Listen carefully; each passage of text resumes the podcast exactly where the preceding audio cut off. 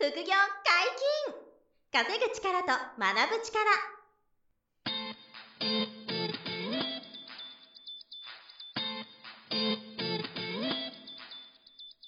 この番組は稼げるようになりたいを叶える副業アカデミーの提供でお送りいたします。副業アカデミーはあなたが副業で稼げる状態になることにコミットしたスクール。初級コースから上級コースまでさまざまなジャンルの副業ノウハウを学んでいただけます。詳しくは副業アカデミーで検索ください。こんにちは小林正弘です。山本博です。よろしくお願いします。はいよろしくお願いします。本日も二人でお届けします。何の話でしょうか？はい。年収別おすすめの不動産投資の方法。なるほど。これをお話していきたいなと思います。それやっぱ持ってるお金によって何ができるかできないかがそうですね。違うでしょうからね。あの持ってる自己資金とか、あとは今の5年収ですよね。によって、あと勤続先、勤務先か、勤務先、勤続年数はいとかによって、えっと、すごいこう差が出るんですけど、不動産投資なんか青天井のイメージがあるんですよえというのは、その、六本木ヒルズを買うみたいなこともできる確かに。あれも、そうですよね。あの、六本木ヒルズとか、虎ノ門ヒルズを持ってるとか、い買ってる人もいますからね。はいあれもだから不動産投資の一つですけどね。うん僕の知り合いでいますけどね。虎ノ門ヒルズ持ってる方とか。まあ、すごいですよ。あの そりゃすごそうもう奥ですから。あ最低奥ですからね。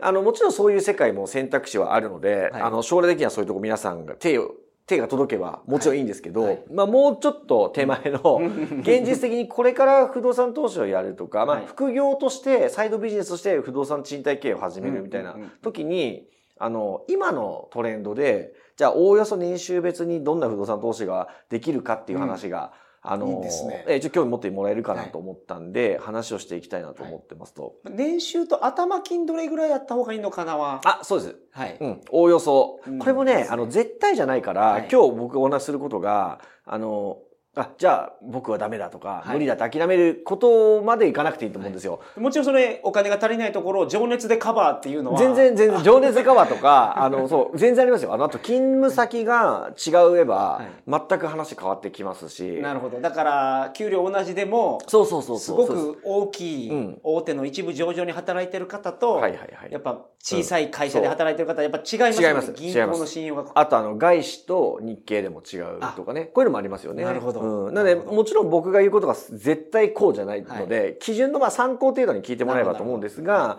おおよそでもご自分が今できる、あの、うん不動産投資は何となく感じてもらえると思うんですけどね。うんうんうんで、えっと、まあ、僕は、あの、今までやってきた不動産投資っていうと、最初は区分マンション買ってるんですよね。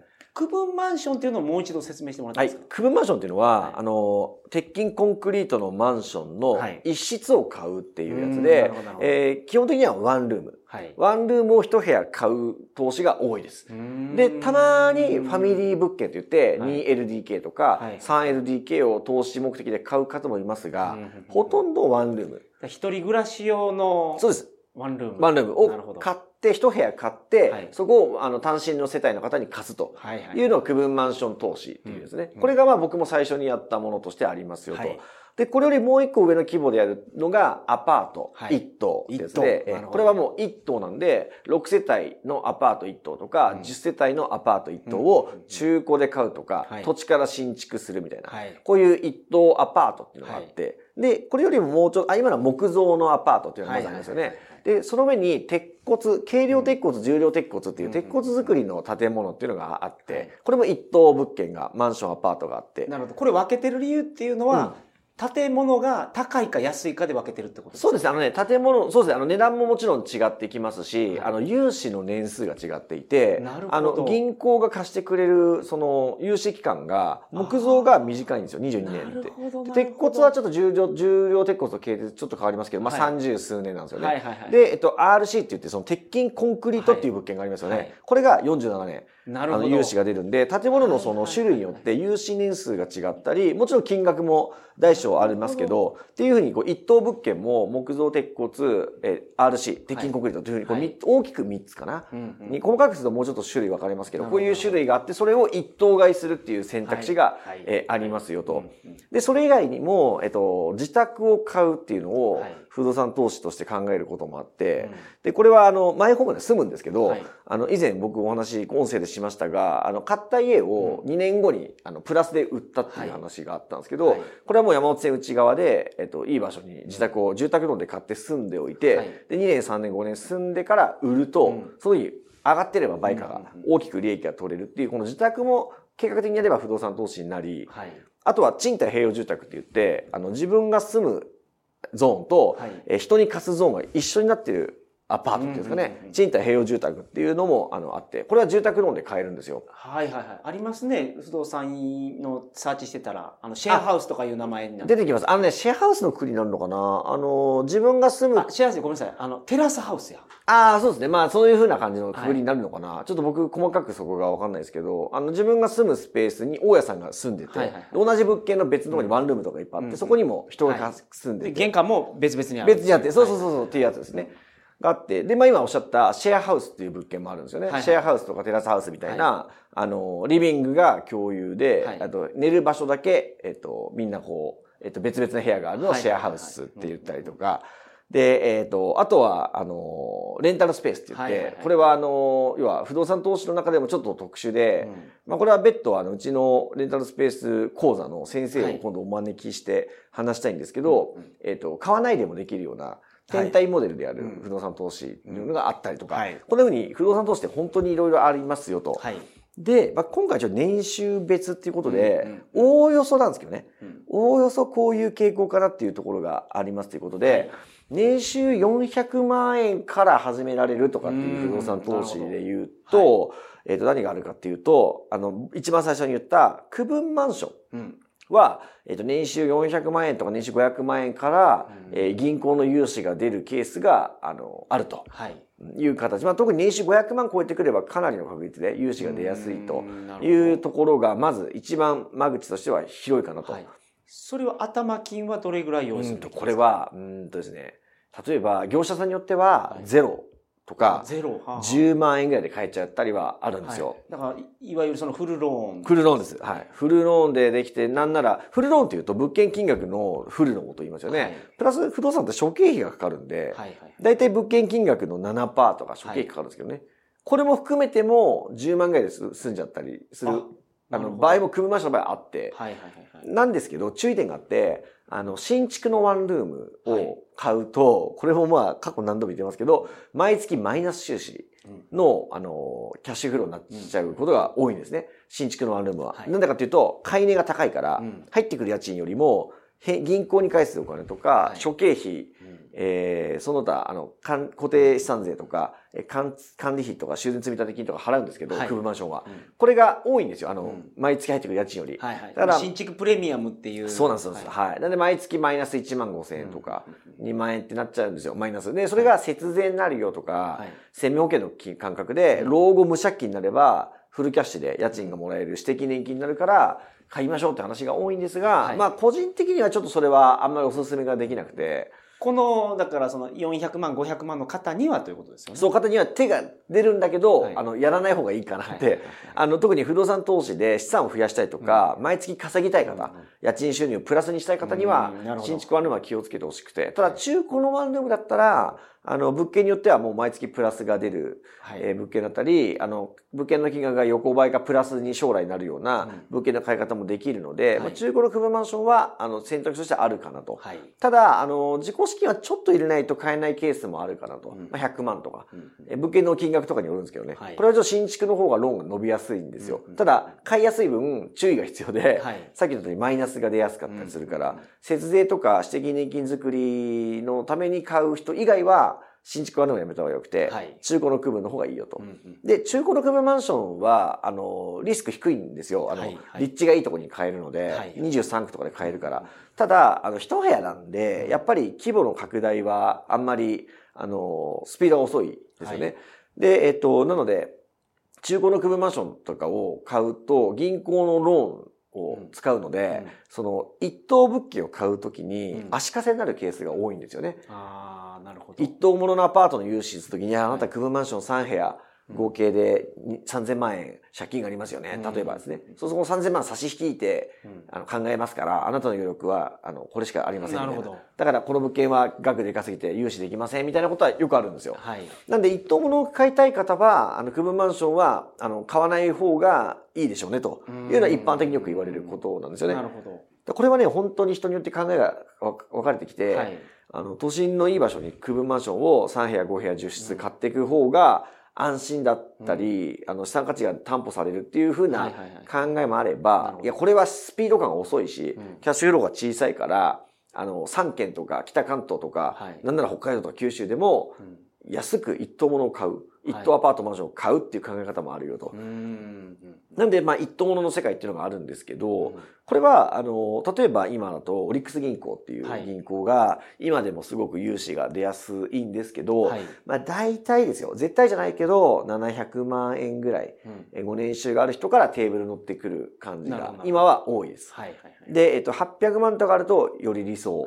っていう形なんで、ちょっと年収のハードルが上がってきますが、あの、例えば、えっと。頭金の方はどうでしょう、うん、あ、頭金は、あの、これがすごいいろいろあるんですけど、はい、普通はですよ、普通は1割から2割、なるほど。頭金入れてちょうだいと。例えば5000万のアパートだったら500万ぐらいは頭金入れてくれと。それが1000万ぐらい入れてくれっていう、こんな感じがまあ多いんですよ。オリックス銀行さんも。なんですけど、えっと、この間、うちの、あの、子会社で不動産会社立ち上げて、アクチェスという会社が、はい、あの、収益不動産とか、自宅の物件紹介をさせてもらうんですけど、はい、まあ、そこで、あの、お客様に、うん、その、えっと、すごくいい物件をご紹介したときに、はい、えっと、オリックス銀行さんの融資を、あの、打診したら、はい、えー、フルローンが出ますって言って、頭金いらないと。そうなんですよ。はい頭金いらなくて、えっと、フルローン。で、諸経費だけ。はい。なんで、えっと、諸経費だけ出してくれれば、あとは全部出しますとか、あとは、こういう条件だったら95%になりますけど、みたいな。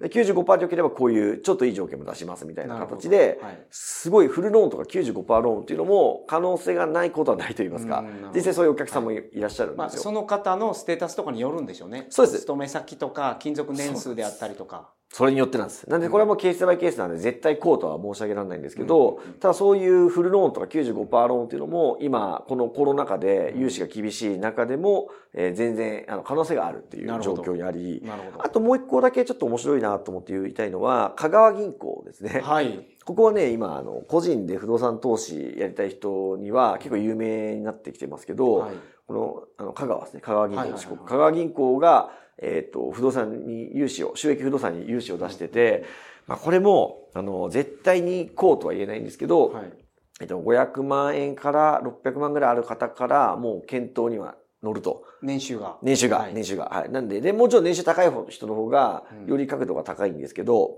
うん、あの、で、最初の一投目を応援しますっていう。スタンスがベースあるんで、2と3と思ってる方だと相談しても、あ、もうダメですみたいな。なんで、これから始めたい方は、香川銀行の融資も可能性があって、自己資金はケースバイケースですけど1割とか、場合に2割入れてほしいとかっていうケースがあるんですが、まあ、こういう銀行のローンも、えー、中古の一等物件を買うときに、あの、検討してもらえると。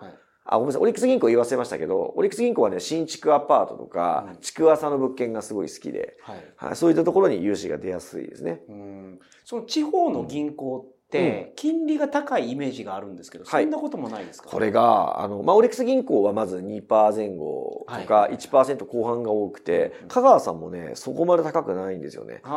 えー、同じぐらい、多分オリックス銀行と同じぐらいの水準がベースになると思ってもらっていいんじゃないかなと。なるほど。まあ、それちょっと少し高いかなぐらいかな。はいはい、はい、これもちょっと、あの、お客様によりますけどね。うん、なんで、あの、昔の、例えば、駿河銀行が昔4.5%だったりとか、セゾンファンデックスが4.8%とかだった時代があって、ただ、駿河さんはもう、どんな人でも通すそう、基本的に、あの、ある程度、そう、あの、年収いってる人は全員貸すっていうのは当時あったんで、はいはい、ただ、かぼちゃの馬車っていう ね、シェアハウスが飛んじゃってからは、今めちゃめちゃ厳しくて、はい違う、あの、条件でまた、駿河さん融資で始め出してますけど、当時の、あの、条件とかじゃない、なくなってますね、今はね。多分業務改善命令とか出てますよね。いや、もうすっごい出てますから。はい、一気にもう違うルールになったんで、はいはい、属性高い方は駿河銀行さんもあり得るんですけどね。はい、立地とか属性かなり、あの、限定されるんですけど、うん、そういうテーブルもありますけど、まあその4%台とかそういうことじゃないんで、香川さんも。かなり金利はね、いいかなと。なるほど。これもちょっとごめんなさい、変動するんで、はい、あの、絶対こうとは申し上げられないんですけど、変わりますし、ちょっと変わっちゃう。うから、はい、絶対じゃないけど、基準こんなところが、一等物件でも今現実的に使えるかなっていうところが、まあ、あの、すごく面白いかなと。うんうんで、あとは、あの、えっ、と、融資をを組むことができない方。はい。いや、俺年収そんなないしなとか、えっ、と、自分の使いたい銀行の年収まで行ってないな、みたいな感じだった方には、融資を使わない、あの、レンタルスペースっていう、不動産投資も今僕らは着目していて、はい講座があるんですけど、これは、天体。うんいわゆる、あの、また貸しですよね。はい。をするので、銀、物件を買うんじゃなくて、物件オーナーから賃貸で借りてう、んその時に物件オーナーさんに、これレンタルスペースとして天体しますとうん、許可を取って借りるんですよ。はいはい。なので借りた部屋を、あの、レンタルスペース、例えばパーティースペースとかにするんですけど、パーティースペースとかにして、そこを、えー1時間2000円とか、はい。1時間2500円とかで、こう、貸していくとうんいう、そのプラットフォームが、マッチングサイトがあるんで、スペース貸しっていうのも、あの、やる不動産投資も可能で、うんまあ、これは、あの、詳しくは中井先生という、はい。レンタルスペースのあの講座の方、うちの講座の先生がいるんで、はい今、8物件ぐらいかな、やってるんですけど、その方にも詳しく話してもらいますけど、あの、利回りがめちゃめちゃ高いんですよ。はい。ああの、大体、使った自己資金、自分が使った自己資金に対して40%とか、利回りが出るぐらい、あの、利回りが高くなり、あの、自己資金もすごい少なくて済むんですよ。しかも借りててでしょ？そう、借りてて。買ってなくてですよね。そうそう、賃貸で借りてるだけなんで、はいはいえー借金とかないんですよ。うん。もうあの、100万以下とかで立ち上がるぐらいはいはいはいのはい、その、イニシャルコストなんですよ。で、換算期でも月5万とか利益が出て繁忙期とか年末の爆発期がはいあるんですけど、12月とかはねはい、この時はもう20万とか30万とか利益が出るような物件が作れるんですよね。はい。なんで、あの、銀行の融資が出ない方とか、家族のあの反対で銀行の融資が出ない、使えない方も、例えば100万とか200万の予算を持って、うんレンタルスペースという不動産投資を天体ではい。始めるとかね、うんこういうことができるんで、この場合はもう年収なんか関係ないんで、はい。あの、年収400万でも1000万でも関係なくレンタルスペースっていうのが、あの、できるかなというところが、あの、あるので、はい。で、まあ一応言っとくと、年収1000万超えるような方は、すべて、あの、なんていうの、選択肢が広がっていて、かなりやれる、あの、手段が多いと思ってもらえばいいかなと。まあ、区分もできるし、あの、新築の一棟とか中古の一棟もできるし、あといい場所に新築のあの自宅を買って、はい。あ、新築じゃなくてもいいですけど、自宅を買って、あの、資産が、こう、資産価値が上がるような自宅を買っていくとか、は賃貸併用住宅を建てるとかもできるし、うんで、レンタルスペースも自己資金があればできるから、はい。はい。まあ、年収1000万以上の人はそこの、何ですか、選択肢が広いなと思ってもらえばよくてはい。で、それ以外の方は今日お話したような、うんあのところがおおよその目安に今なるかなとはい。うのを、まあ、イメージ持ってもらえれば、あの、うん令和の不動産投資が、うんまあ、できるのかなというところですかね。はいはいはいはい。そうか、その銀行さんがうん今は結構その不動産投資にはお金を出しやすい状況にはなってるんですか？あそうですね、あのですね、えっ、と、一時の、まあ、バブル期じゃないですけど、はいジャブジャブだった頃よりはちょっと締め付けがありますが、今でもしっかり出てる印象ですねうん。不動産投資に対して融資が。はいはい。というぐらいの感じ。不動産投資の金利は見たことないんですけど、うん住宅ローンの金利はめちゃくちゃ安いじゃないですか、今。今ね、本当に1%切るのが当たり前ですからね。本当に。ネット銀行とかだと、もう0.5とか、はい。0.4%台の人もたまにいますから、だからその住宅ローン控除で返ってくる金額の方が大きいんですよあね。、そうそうそうそう、そうです。あの、住宅ローン控除の結果は別途また話したいぐらいですけど、はいあの、還元される、その住宅ローン控除で返ってくるパーセンが、はい。借りてる金利よりも高いっていう問題が、そうでニュースにななったぐらい金利が低いですよね、今ね。うん。だそれは、あの、お、美味しいですよね。はい、住宅ローンの金利は安いっていうのは知ってるんですけど、その通常の不動産投資用のん金利っていうのは、そのここ数年とか10年単位で見るとどうなんですか？見ると、間違いなく下がりましたね。あの、駿河銀行さんがさっきの件で、はい。もう4.5とかでやらなくなってますし、はい。ノンバンクさんもあんまりそういう金利がなくなってきてまして、うんうんうんで、地銀とか新金さんはもう2%台とか、はいはいあの1%で、まあ僕らが今度あの建築する RC とか新築アパートとかはもう1%台ではい。お金貸してもらうんで、なるほど。大体それぐらいの金利が多いので、まあ借りられる方はそれぐらいの金利ですよね。うんうんまあ、二極化してるとも言えるのかな。借りづらかったり借りられない人も残念ながらいらっしゃって。はいでも借りる、借りられる方は金利がもう、安くなってるうん、5年前とに比べるとうん低いですね。はいはいはいっていう感じだ。住宅ローンほどじゃないですけど。うんうんなんまあで住宅ローンはなんか一番安いらしいですもんね。そう、もう、この世にある借金で。そうそう、一番、日本が特にもうい異常に安いから、そうそう、借りる側はありがたいんですけどね。はいはいはい。まあだから、まあ、あと当面上がらない、上げられないとは思うんですけどね、金利は、住宅の金利はね。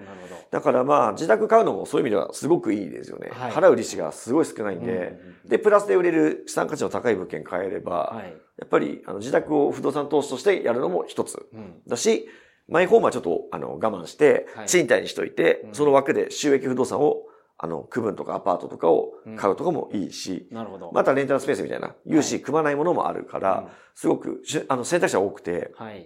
で、以前あの音声で出しましたけど、あの、アクチエスといううちの子会社がはい。ありまして、でここはあの、収益不動産のその、あの、例えば土地から新築のはい。プランから施工の段取りまで全部コンサルできるんですよ。